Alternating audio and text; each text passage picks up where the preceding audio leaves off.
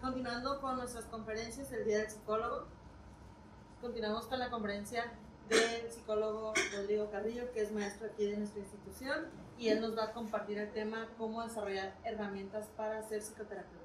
Bienvenido, maestro.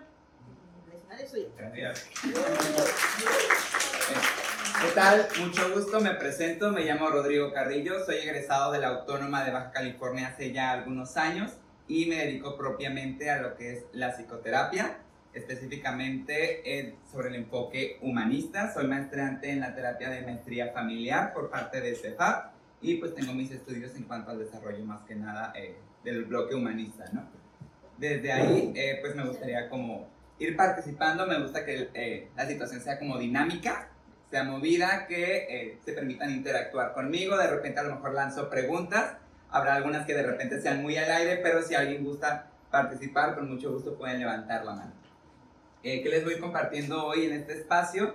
Pues más que nada, eh, lo que desde mi perspectiva son las herramientas que nos permiten a nosotros desarrollarnos como psicoterapeutas.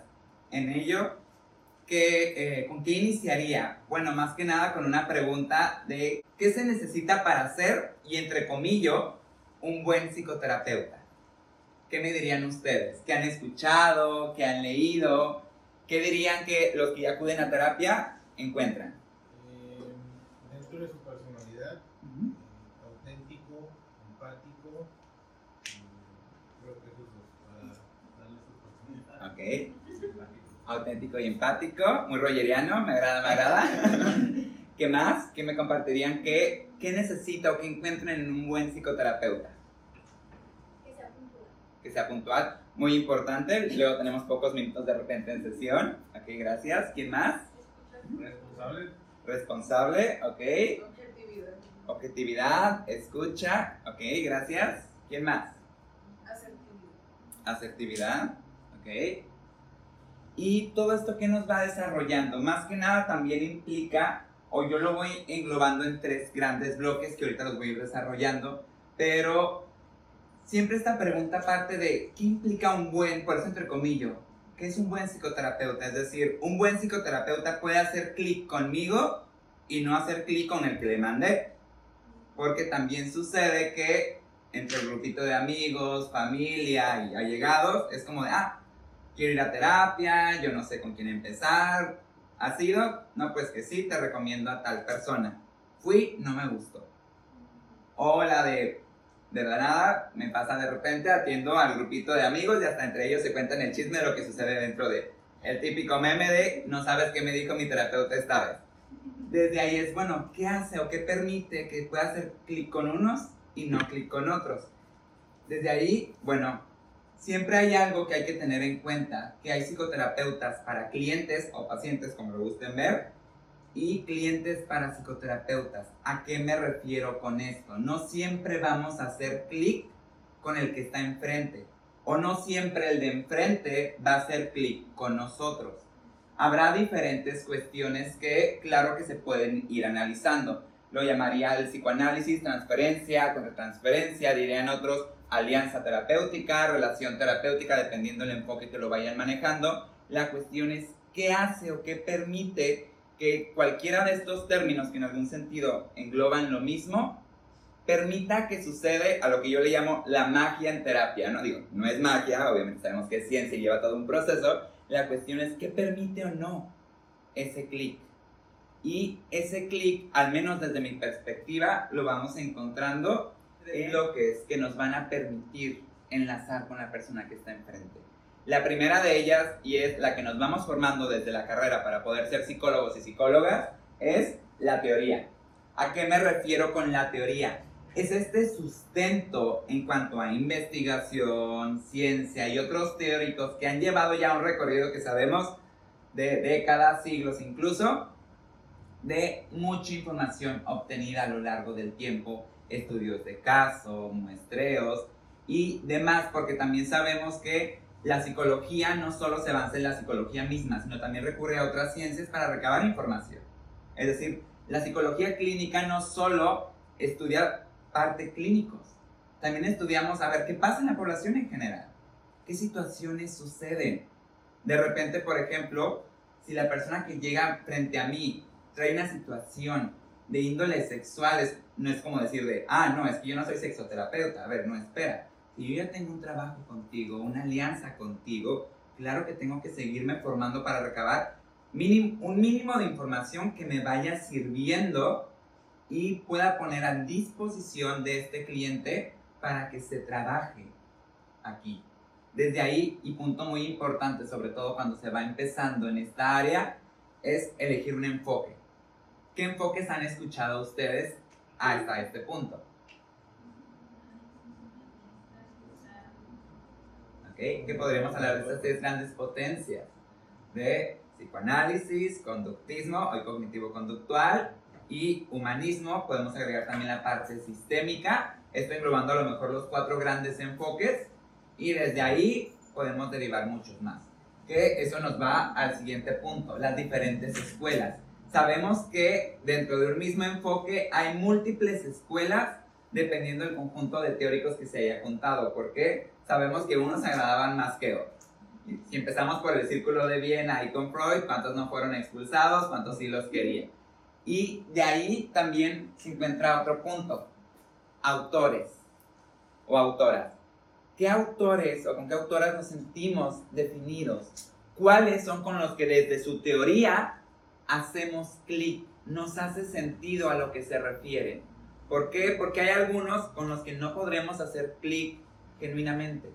Y tiene que ver porque a lo mejor mi historia de vida no se enlaza nada o no comprendo nada de lo que vaya enfrente. No implica que no sea útil. Implica que para mí esto no va. ¿Y a qué me refiero con eso? Por ejemplo, ya con el tiempo y conforme van leyendo y estudiando, se van a dar cuenta que dicen, me gusta más cómo redacta, cómo escribe, cómo se expresa y cómo trabaja tal o cual persona. Desde ahí siempre nos vamos casando con ciertos autores. Estos autores con los que nos vamos casando también van a ir definiendo nuestro propio estilo. ¿Por qué? Porque sus intervenciones, que al final del día son las que más podemos de repente estudiar, van a también pintar cómo intervenimos nosotros en el proceso. Entonces, claro que en algún sentido dicen de tal palo, tal astilla.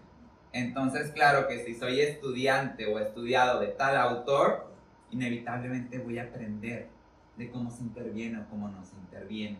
Y eso también implica en cómo me permito actualizar. Por ejemplo, yo pongo tres de mis autores favoritos que son con los que baso todo mi proceso básicamente. El principal, Rogers, les comentaba, soy humanista. El enfoque centrado en el cliente, centrado en la persona, la terapia rogeriana, como gusten verla, me encanta.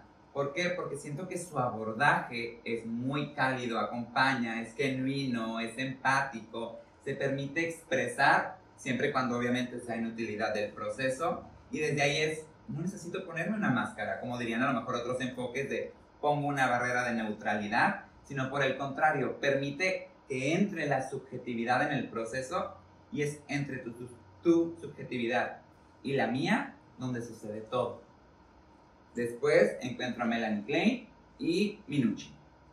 Con ellos tres básicamente cualquier caso que se me presente puedo estructurar desde estas tres teorías. La cuestión es, claro que estos tres autores marcan todo un enfoque y toda una escuela, sí. Sin embargo, también tienen sus alumnos, sus desarrolladores, gente que va actualizando su información desde otras perspectivas, claro, sin embargo, trayendo todas sus bases. Ya es el punto donde llego con la actualización. Sabemos que ellos ya llevan sus añitos de que dejaron esta información, sí, pero aún así siempre podemos estarnos actualizando. Llámese sobre las mismas escuelas de autores o sobre más investigaciones actuales. Por ejemplo, ahorita que les comentaba la parte de la sexualidad, sabemos que el área de la sexualidad humana es súper reciente, contrario a muchas otras ciencias. ¿Por qué? Por lo mismo del tabú, la represión sexual y toda esta situación que ha habido a través de las décadas, claro que ha tenido como esta pausa o esta lentitud en cuanto a otras.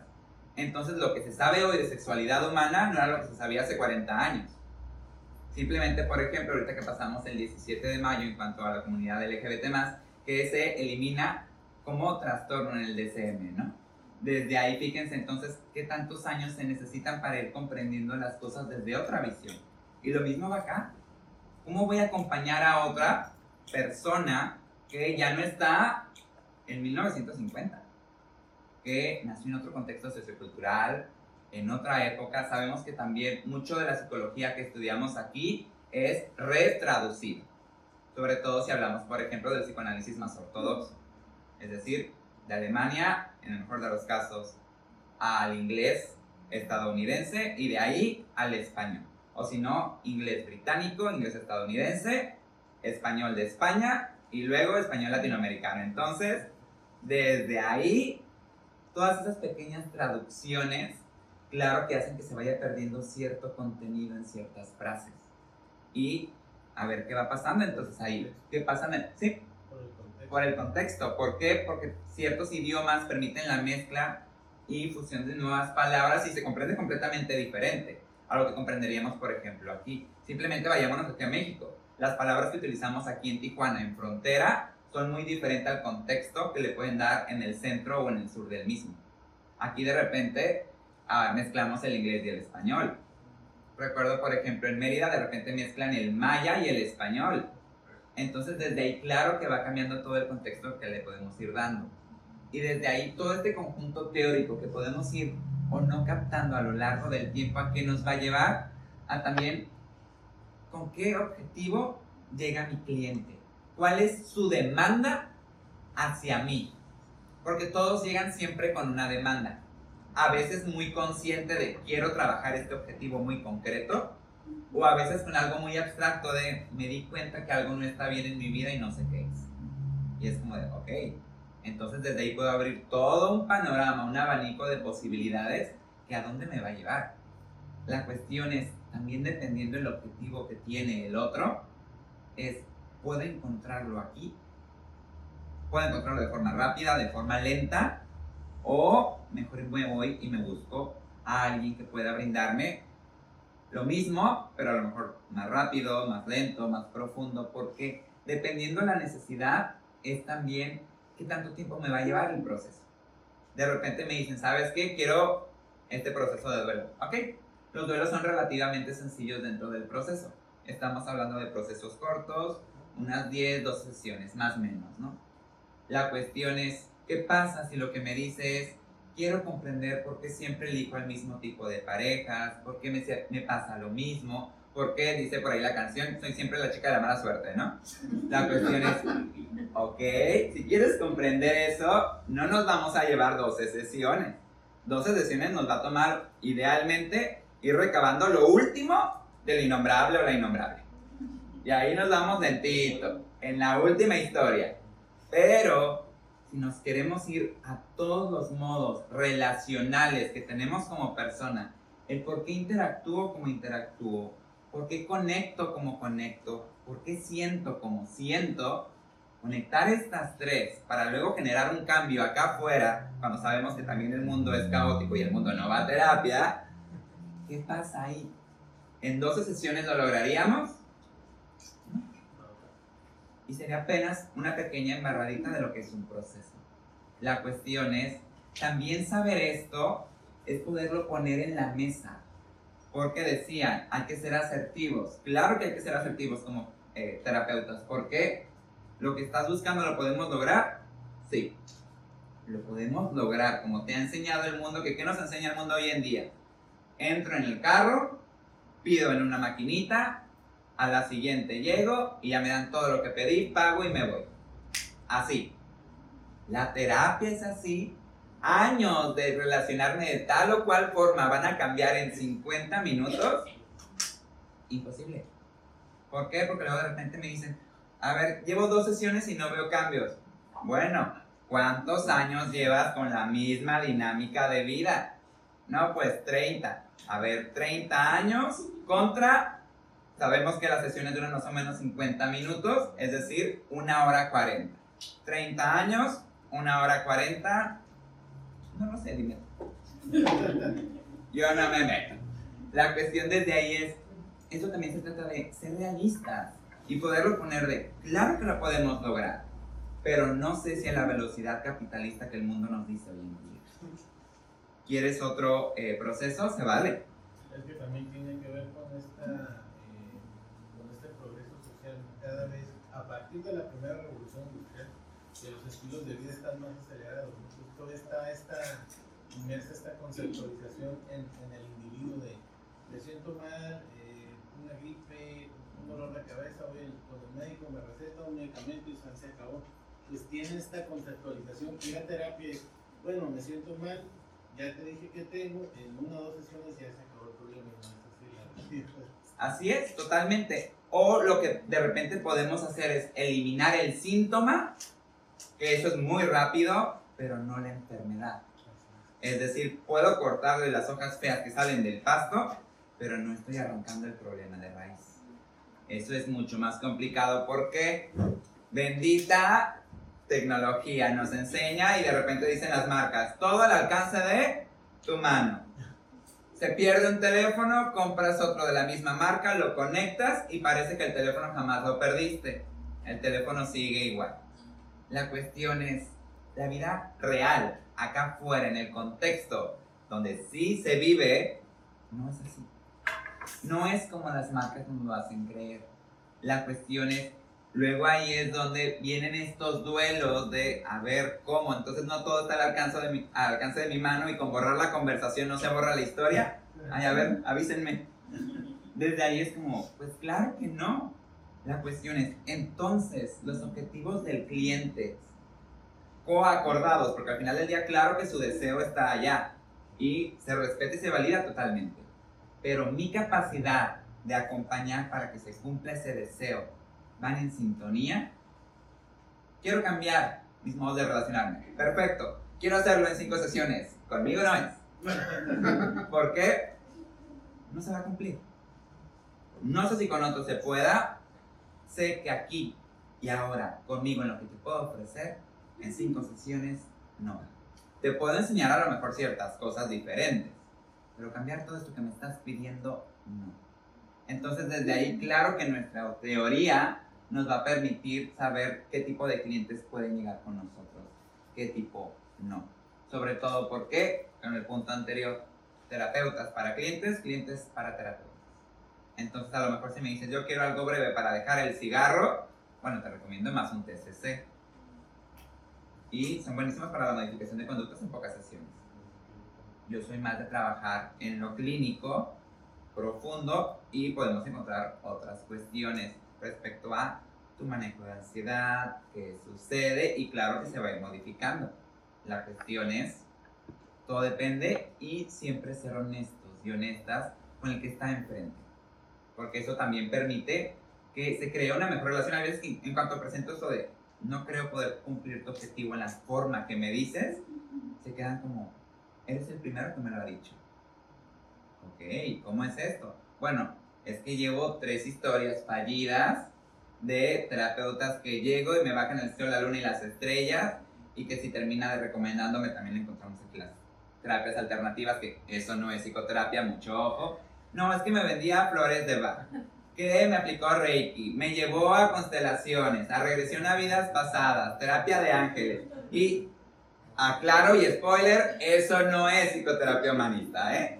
La psicoterapia humanista no es integrar cosas chamánicas. Tiene un contexto, tiene una investigación y tiene sus teóricos. Lamentablemente, muchos humanistas que se han ido como por esta parte de las pseudoterapias van aplicándolas no digo que no sean terapéuticas, se vale que las usen, pero úsenlas con la conciencia de que no es psicoterapia. Si lo venden, se vale, pero que digan, esto va alejado de la psicoterapia. Algo similar con la, con la gestal, ¿no? También que se va mucho por los objetivos, entonces de pronto ahí el paciente también, lejos de ayudarle, como que se puede perder en el mismo proceso, confundirse, otro punto que quería mencionar referente al, a la cuestión de por qué de pronto el, el, paciente no hace clic con el, terapeuta. Eh, yo en lo particular considero que también va en el aspecto de la ética, ¿no? A veces de pronto el profesionista no es honesto con el paciente y realmente eh, no hay una reestructuración de lo que está trabajando. Entonces no le dice honestamente que está trabajando con el síntoma, y, que le hace creer que realmente está trabajando con el problema. Entonces el paciente eventualmente puede encontrar una mejoría, un cambio en su vida. Entonces él cree que ya es psicoterapia y está funcionando y él es feliz de la vida, ¿no? Hasta que de pronto pues comienzan a surgir otra serie de, situaciones que van mermando el, el, estado de salud del paciente, ¿no? Entonces ahí en ese sentido yo considero que más bien va por ahí esa cuestión del hacer clic o no también con, con el terapeuta, ¿no? Porque no es honesto, entonces realmente no hay como algo claro de qué es lo que está haciendo, se pierde la objetividad como bien mencionabas, entonces pues ahí no, no, no sé qué está haciendo, ¿no? Sí, totalmente, aunque creo que este punto, digo, ahorita eh, retomando lo que estás eh, comentando, es muy importante porque de repente algunos enfoques terapéuticos nos van a decir el terapeuta tiene que ser sí o sí objetivo. La cuestión es, hay veces donde no podemos ser objetivos, donde inevitablemente va a entrar nuestra subjetividad. ¿Por qué? Somos seres subjetivos. Entonces, de repente en esta parte, eh, digo, sí hay cosas que puedo poner muy objetivas de qué es sano, qué es patológico, qué nos dice la teoría. La cuestión es, eh, y de repente lo retoma, por ejemplo, Jung, bueno, de repente es olvidar todo lo que hemos aprendido y salir al encuentro de otro humano, de qué necesita en este momento a través de mi subjetividad, comprendiendo y poniéndolo en la mesa. Claro que hay todo un sustento teórico que me lo va a avalar también, porque sobre todo en la, en la parte mucho más humanista nos dice, bueno, ¿qué pasa en este encuentro de subjetividades? ¿Cómo lo puedo poner en la mesa? Porque al final del día no buscamos, o siempre les comento de repente, por ejemplo, mis clientes, yo no busco que tengan las conductas más sanas, busco que tengan las conductas más congruentes para ti. Ya sabrás tú qué implica eso. Si tú dices, quiero quedarme en esta relación aunque me enferme, adelante. Porque lo que primero trabajamos, y siempre es el punto más importante, crear conciencia. Si la conciencia se crea y el otro escoge a conciencia, ya no de, es que no sé por qué escojo siempre las mismas parejas ya es, bueno, es que ya sé por qué y no quiero hacer ningún cambio. Perfecto, mi trabajo aquí está hecho. ¿Por qué? Mi trabajo no es que el otro produzca cambios. Es que el otro se asuma, diría Rogers, responsable de su propio proceso de vida. Y eso es desde su subjetividad. Y la mía me toca decir, ahí llegamos.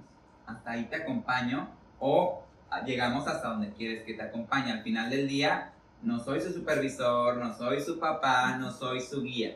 Soy su acompañante. ¿Y a dónde acompaño? A donde me quiera llevar. Así sea de repente más patológico o a lo que nos diría la teoría lo más sano. Pero eso le toca al otro escoger, no a mí. Desde ahí entonces decir el objetivo o la objetividad es, bueno, porque tengo que ser objetivo. Por el contrario, tengo que aceptar mi humanidad para poder aceptar la tuya aceptar que soy participante en una relación terapéutica que no puede ser vista a través de una lupa científica, porque no nos, no nos reducimos directamente a un conjunto de datos. Diría la terapia sistémica, somos participantes, no solo somos observadores, porque tengo todo un contexto histórico, cultural, crianza de vida, donde claro que mi subjetividad va a entrar y claro que a veces me van a mover cosas de este lado, si no las acepto, van a salir a la mesa y sin querer. Pero si las acepto, las abrazo, las valido y digo, claro que esto me está generando algo, puedo trabajarlo. Y eso me lleva a qué vamos a ir encontrando en esta parte práctica. ¿En qué sentido? Bueno, la práctica es directamente estar en acción, en el terreno, en psicoterapia, en el consultorio, o hoy en día ya vamos encontrando pues en videollamada, ¿no? Al final a veces nos adaptamos a las necesidades con la situación eh, que sucedió, por ejemplo, en estos años recientes. La cuestión es, bueno, al final del día sigue siendo buscar un espacio seguro para poder comunicar. Llámese una videollamada o llámese la capacidad de estar en unas cuatro paredes que contengan y me permiten llegar y contar, dirían por ahí, todo el chismecito. Entonces, desde ahí, sacando todo este chismecito, ok, ¿qué voy a ir integrando de toda esta maraña? De todo esto que parece desorganizado, pero que claro que no es trabajo del otro traerlo organizado. Ese es mi trabajo. El otro va a llegar y si me confunde, es que perdona, te estoy lanzando mucha información. Por el contrario, adelante. Como tú lo traigas, es mi trabajo acomodarlo, decir, a ver, esto va por aquí, esto va por acá, esto se está uniendo, porque el otro no tiene que venir a hacer el trabajo solo. Ya con el tiempo lo van haciendo y van agarrando muy buenos recursos, pero a primer momento nos toca a nosotros enseñarles a integrar. Esto nos lo va enseñando que directamente en la práctica. Y es en la práctica donde rescato algo muy importante que de repente muchos terapeutas pierden, y es la supervisión de casos. De repente dicen, yo ya me la sé, a mí qué me van a decir, ya tengo canas. La cuestión, bueno, las canas salen por la vejez, no necesariamente por la experiencia, son puntos separados. La cuestión desde ahí, claro que los cuerpos envejecen. No por eso la inteligencia madura. No por eso hay sabiduría emocional. No por eso vamos aprendiendo. El dicho ahí sí está mal dicho. No siempre sabe este, más la persona mayor. Porque a veces que se aferra a lo mismo, entonces no hubo crecimiento. Envejecimiento sí, eso no lo podemos negar. Pero el crecimiento no siempre. La cuestión es, entonces en la supervisión de casos es donde podemos llegar a poner, a ver, está pasando esto. Y donde entonces también la objetividad y subjetividad del otro, que está fuera de la relación, puede llegar a poner en lupa lo que a lo mejor a mí se me escapa por mi propia subjetividad, que se vale totalmente. Es decir, ¿te estás dando cuenta de esto que pasó aquí? Ay, no me he dado cuenta. O así, ah, y lo interpreto o lo vivo desde acá. Ah, bueno, yo lo checo desde acá. Porque al final del día, el supervisor de casos también nos permite dividir. A lo mejor aquí te falta buscarle un poquito más a la teoría. Tengo un comentario. En ese sentido, particular, yo considero que desde el contexto educativo, hablando de, la práctica, pues también tendría que ser como más praxis que más contenido, para ir de alguna, de alguna manera irse familiarizando con esa parte y hacer al profesionista consciente de que esa parte es necesaria, ¿no? No porque yo ya tengo mi especialidad, yo ya tengo mi maestría, ya lleve yo esa parte de mi proceso y todo lo demás, pues como bien mencionaba, ¿no? Yo, yo solo puedo atender todos los casos, ¿no? Y darles la solución. En ese sentido yo considero que también eh, como que hay una, una sensibilización, una conciencia de la necesidad o del por qué es necesario llevar siempre en la práctica esta supervisión de casos, ¿no? Precisamente. Totalmente, y es algo que desde las universidades vamos tratando de enseñar. Es decir, al final del día, eh, yo les comparto, yo soy más docente en la parte clínica, entonces lo que es la psicoterapia, teorías de la personalidad, teorías de la personalidad y todo eso, pues es mi área. Con ello, ¿a dónde voy llegando? Al punto de, claro que como docentes en psicoterapia también enseñamos a, te estoy supervisando. Es decir, sí, te voy a acompañar a que lleves una práctica a un cliente por cuatro o cinco sesiones, un proceso relativamente corto porque eres estudiante y también la materia no nos permite de repente mucho, pero te voy a enseñar cómo te voy a supervisar, qué te voy a solicitar que me traigas, porque luego también de repente me dicen, y primera sesión, entrevista. ¿Ok? Y luego, pues recabar datos. Y luego, es decir, entre más también aprendamos a recabar para compartir e integrar, va desde ahí porque de repente me dicen, es que no supe cómo intervenir, porque de repente se cree que las intervenciones es aplicar técnicas. No somos técnicos. A veces las intervenciones es generar y presentar una duda genuina desde mi lado, que a lo mejor yo ya le puedo dar todo un sentido teórico acá, pero el sentido teórico no importa. Importa presentar la duda para que el otro empiece a preguntarse lo que no se ha preguntado. ¿sabes? Me llama la atención que vas ligando esto con esto y haces esto. ¿Tú cómo lo ves? Ya ves, Cande, me había dado cuenta que sucede así en mi vida. Ah, ok. Ahora, ¿cómo te suena que yo te lo presento? Bueno, me, me genera qué y empiezan. Es decir, las intervenciones también van desde los cuestionamientos de, ¿te has preguntado el por qué haces lo que haces? Y nos diría la gestal, el para qué haces lo que haces. No solo de dónde viene la raíz, sino que buscas obtener. Y es en toda esta parte de vamos enseñando a intervenir, pero todo esto solo es a través de también como terapeutas, podernos vulnerar frente a un otro. Tal vez no, en este momento no frente al cliente, pero sí frente a un supervisor. ¿De qué de? Pues si la estoy haciendo mal, mejor dímelo para corregir. La cuestión es de repente el ego del terapeuta entra en cuestión y no, o sea, yo porque voy a supervisarme, yo ya lo sé, yo no cometo errores, hoy me tocó el alma. Ok, la cuestión es, pero también te equivocas, también eres humano. Entonces desde ahí, claro que necesitamos que un otro vea desde una periferia. Y habrá a lo mejor casos que digas, bueno, ahí va todo bien, cuéntame del siguiente. Ah, ok, entonces en este caso paso, pero claro que va a haber casos que generen más que otros. Entonces no implica voy a supervisarlos todos los casos todas las semanas, ¿no?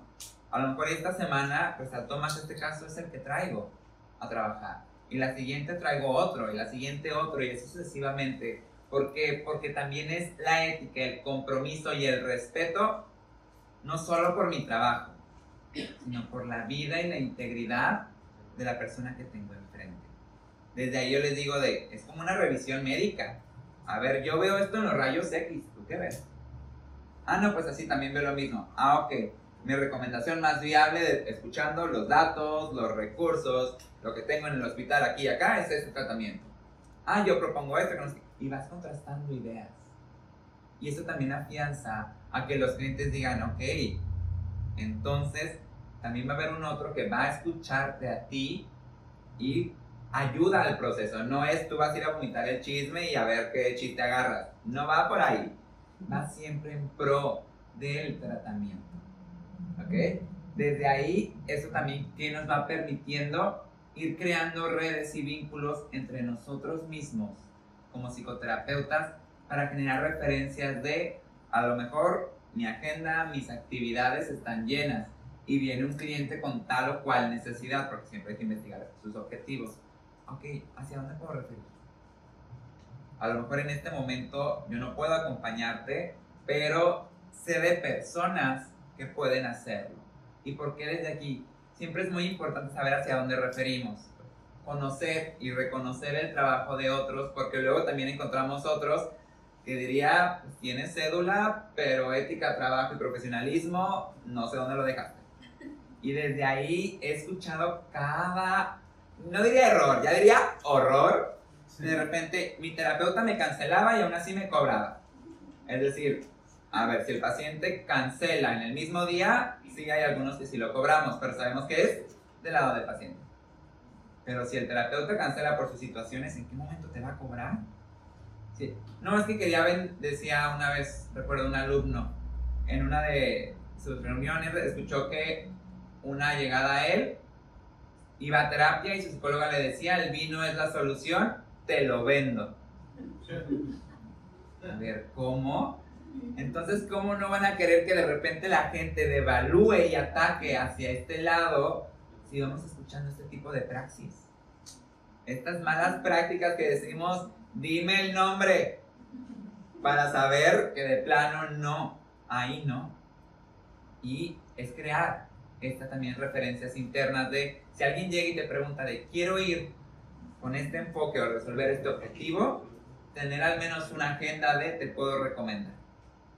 Tal vez no conmigo, pero aquí hay un experto con este enfoque que buscas o con esta pericia en estos temas en concreto.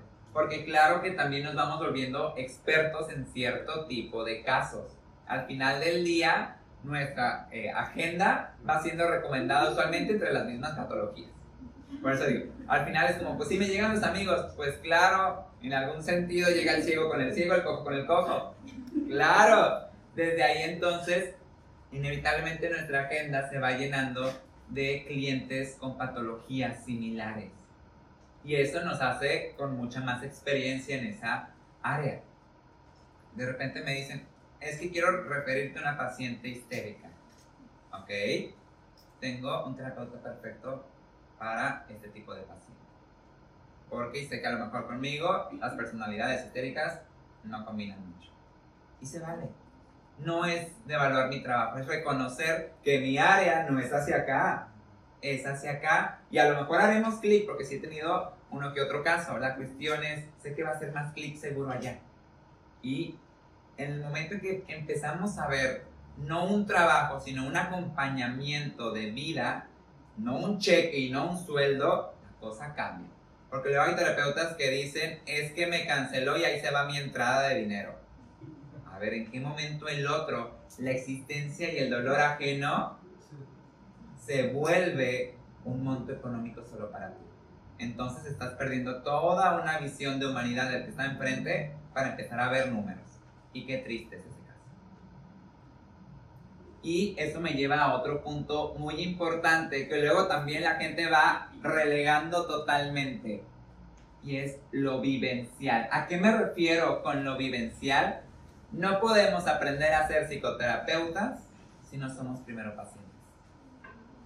Para poder saber acompañar a un otro, alguien me tuvo que haber enseñado a acompañarme para poder integrar a un otro, alguien tuvo que haberme integrado. Es desde ahí. Es decir, no puedo dar lo que no tengo. Entonces, claro que para tener sanidad y más o menos regulación emocional, pues tengo que haberme trabajado y seguirme trabajando en constante eh, preparación de lo que viene y lo que viene. Desde ahí entonces Claro que el proceso psicoterapéutico personal influye mucho, porque luego vuelve al mismo objetivo. Yo ya soy terapeuta, si ya atiendo, ¿cómo me van a venir a atender? O luego vienen el, a mí sí me atienden, pero voy una vez al mes. A ver, ¿cómo va eso? Porque si estás en contacto con un otro y acompañando constante, claro que se van a ver, a ver cosas que se van a mover dentro de tu subjetividad y eso súmale solo el trabajo en consulta. Más aparte tus vivencias y lo que puede pasar afuera del consultorio. Claro que se nos van a cruzar de repente los cables y se vale totalmente, somos humanos. La cuestión es, voy a que me ayuden, a que me acompañen en esa labor. Porque desde ahí, claro que necesitamos acompañamiento. A veces no tan seguido, tal vez ya no, si iban dos veces a la semana ya no, pero tal vez ya mínimo una semana, una a la quincena. Lanzar a una vez al mes, créanme que ni a los pacientes les recomiendo, ni a los terapeutas. Porque entonces implica de dónde me estoy dejando a mí en mi propia salud mental. Eso, les decía, no se puede acompañar a un otro, a un lugar al que no he llegado. ¿Y a qué me refiero con esto? También nuestros propios miedos, nuestras propias barreras van a entrar en proceso. Tengo, eh, digo, mi bandeja de referencias a una psicóloga que es buenísima al momento de aplicar e integrar batería de pruebas. Entonces, la escuela me está solicitando esto, el jurídico me está solicitando esto, me están solicitando X o Y. Perfecto, te recomiendo a X persona y te va a integrar un muy buen caso. Y ahí sí pongo las manos al asador por su integración de caso. Solo su integración de caso. ¿Por qué? Me dicen de repente, ¿y podría ir con ella a terapia? Bueno, si puedes, puedes. Pero yo no recomiendo. ¿Por qué? Porque también dentro de esas barreras, incluso cosa que eh, me agrada mucho de ella, ella reconoce los trabajos emocionales conmigo no. Ella dice, conmigo ven y te modifico el cigarro y nos vamos. Pero si tú me quieres hablar de tu vida, de tus emociones y qué implicó a tal momento de tu vida, conmigo no es, vas para allá. Y es este reconocer de ella genuino también de decir, lo emocional conmigo no. Y es esta parte de, pues claro, si ella no entrega, integra sus propias emociones, pues mucho menos va a integrar las de otro. Puede integrar baterías de pruebas muy bien, pero eso no son emociones. Esos son papelitos que no cuentan una vivencia allá. Entonces desde ahí, claro que si yo no he trabajado mi historia de vida, no voy a poder trabajar la historia de vida con el otro. Y aquí, ojo, muy importante, no implica haber vivido lo que el otro vivió. No se trata de eso. Al final del día somos humanos. Dicen por ahí, nada del humano me es ajeno. Desde ahí entonces, si sé trabajar mi enojo, puedo trabajar el enojo del otro. Aunque el hecho que haya producido el enojo sea diferente. Porque al final del día, la raíz es la emoción y todos compartimos las mismas emociones. No todos las vivimos en los mismos sucesos. La cuestión es, si sé trabajar la emoción, el suceso no importa. Pero la cuestión es, ¿trabajé yo estas emociones? Porque claro que yo no sé qué es dar a luz y no voy a saberlo. La cuestión es, eso no impide que a lo mejor reconozca que del otro lado se vive el desvelo, la frustración, la impotencia. Bueno, claro que la frustración y la impotencia y el desvelo lo he vivido. No el dar a luz. Pero claro que estas tres sensaciones no me son ajenas. Y si no me son ajenas y las he trabajado en mí, entonces puedo trabajarlas con el otro. Aunque no hayamos vivido lo mismo, en las emociones, en la raíz, puedo empatizar. Y eso es empatía. Porque de repente nos dicen, es ponernos en los zapatos del otro.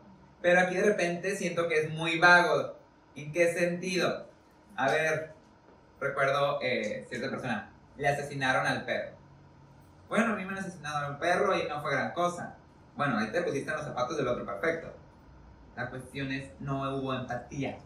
¿Por qué? Porque empatizar implica voltear a ver el dolor, la pérdida de, bueno, ¿qué pasa cuando a mí me arrebatan algo y eso me genera un dolor emocional? Ahí ya cambia la cosa. Ya no solo me pongo en los zapatos del otro. Ahí es verdaderamente empatizar de sentimiento, emoción hacia allá. Conectar lo más puro, las raíces, no lo que está afuera, no los hechos. Desde ahí entonces, aquí, punto importante, entra entonces la personalidad del psicoterapeuta, porque claro que hay personalidades que en automático hacen más clic con otras. Entonces, ah, es que lo vi de repente aquí o allá y me agradó. De repente me decía una, vi los memes que comparten en su página de Facebook y me encantaron. Y, ok. No, creo que fue como la primera vez que llegué a escuchar que una persona llegó conmigo, no por referencia, sino directamente por una página de Facebook que manejo, que vio memes ahí y dijo, tiene sentido del humor, me agrada. Llega y quiero intentar un proceso contigo porque creo que podríamos hacer clic. Ok. Entonces, claro que desde nuestra personalidad también el otro va a hacer clic. Y esto implica entonces poder meter mi subjetividad en la terapia. No poner solo una barrera de profesionalismo, que claro que tengo mis límites, es decir, yo no voy a venir a contarle mi plática de café y mi historia de vida. Eso no pero tampoco me muestro como alguien que no soy. Me muestro como un ser auténtico, de empatizo conmigo, soy congruente conmigo y me presento a mí mismo. No en todas mis facetas, porque aquí estoy en mi faceta de terapeuta, pero no dejo de ser yo. Y claro que eso está a disposición. Desde ahí, ¿a dónde nos lleva esto entonces? A estos tres ejes que son muy importantes para generar nuestras propias herramientas como psicoterapeutas. La teoría, la práctica y lo vivencial. Sin estas tres, estamos fallando como psicoterapeutas, porque algo nos va a faltar. Poca teoría, entonces no sé qué estoy haciendo. Y lo que salió, salió por suerte y obra en mano de quién sabe quién. Entonces, no se trata de eso práctica. Si no practico me permito supervisar casos, entonces no estoy sabiendo si el objetivo real y a la larga se va cumpliendo. Porque a lo mejor nomás le quité el moco, pero el virus sigue ahí. No sé si entonces el deseo de allá de quitar el virus fue cumplido. Si a lo mejor me dijo nomás quiero quitarme el moco, perfecto, fue cumplido, superviso la práctica, sí, y llegamos al punto. Y en lo vivencial, ¿por qué? Porque inevitablemente nuestra persona entra en juego. Sí o sí, como psicoterapeutas nos vamos a poner en juego y vulnerarnos frente a uno. Si no aprendemos a hacer esto, entonces no aprendemos a acompañarnos a nosotros mismos y mismas, como personas. Desde ahí entonces mucho menos voy a poder acompañar al otro. Y desde aquí se integra. Claro que habrá personas que a lo mejor manejemos más fuertes unos que otros la cuestión es, si los tenemos a los tres en cuenta, podemos ir buscando las herramientas para el desarrollo. Lo teórico lo vamos aprendiendo ¿dónde? En la escuela, en las formaciones, en grupos, en lecturas, en mucho desarrollo. Yo siempre les comparto a mis alumnos, esta carrera es muy, muy autodidacta. Entonces, de repente digo, quiero aventarme mil y un estudios de tal o cual autor. No siempre los hay. Y sobre todo si lo queremos de repente en presencial.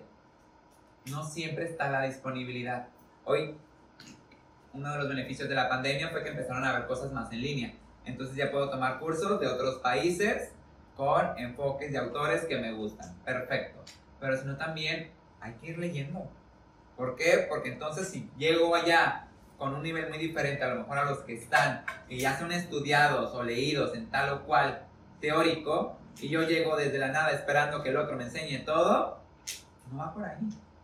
Es claro que ya llevo todo un proceso autoeducativo que me va a permitir entonces llegar a plantear dudas más concretas. pues si estoy enlazando estos términos, si es así como pan, o me corriges, no, si es así, bueno, agrégale aquí esto, quítale aquí esto otro. Ah, ok.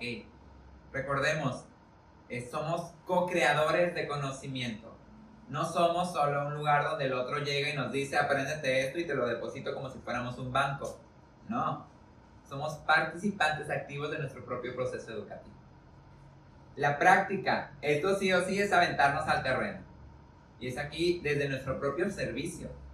Es decir, ¿a dónde vamos a ir prácticas? ¿A dónde vamos a hacer servicio? ¿Qué hacemos durante las materias? ¿Por qué? Porque también las materias nos permiten hacer mucha práctica. Profe, la materia es de psicoterapia. ¿Vamos a llevar cliente? Me gustaría llevar cliente. O me gustaría al menos que nos presentara acá un cliente y poder analizar el caso desde cámara de GC. Ah, ok, perfecto. Y varía mucho eso. A solo decir, vamos a revisar un caso de librito de un autor en un contexto totalmente diferente.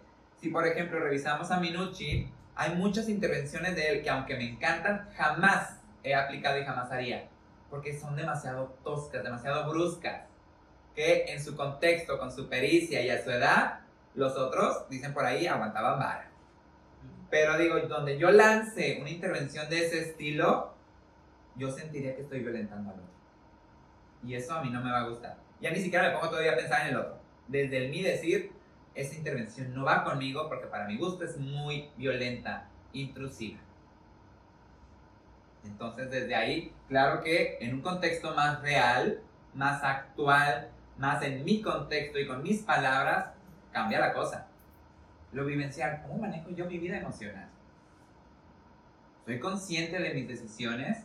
¿Puedo integrarme en momentos de crisis, porque claro que constantemente vamos viviendo crisis. La cuestión es, ¿qué hago cuando esas suceden? ¿Sí puedo integrarme en mayor o menor medida o siempre espero que el otro me integre en terapia? Porque también tampoco se trata de eso. Claro que tengo que tener recursos para integrarme y después llegar a, ok, ahora acompáñame en mi integramiento. La cuestión es, si dependemos mucho de nuestro terapeuta, estamos haciendo algo mal. Si no dependemos nada, estamos haciendo algo mal hay que saber crear una interdependencia sana con nuestro terapeuta, donde no te necesito para integrarme, pero claro que necesito ciertos momentos de integración. Ni muy, muy, ni tanta. Y estos tres, pues nos lleva a lo que desde mi perspectiva, y vengo aquí a compartirles, generar herramientas que nos permitan un acompañamiento tanto personal como con un otro. Desde aquí, eh, no sé si tengan dudas, preguntas, comentarios. ¿no? Ok, bueno, eh, pues por mi parte es todo y eh, muchas gracias.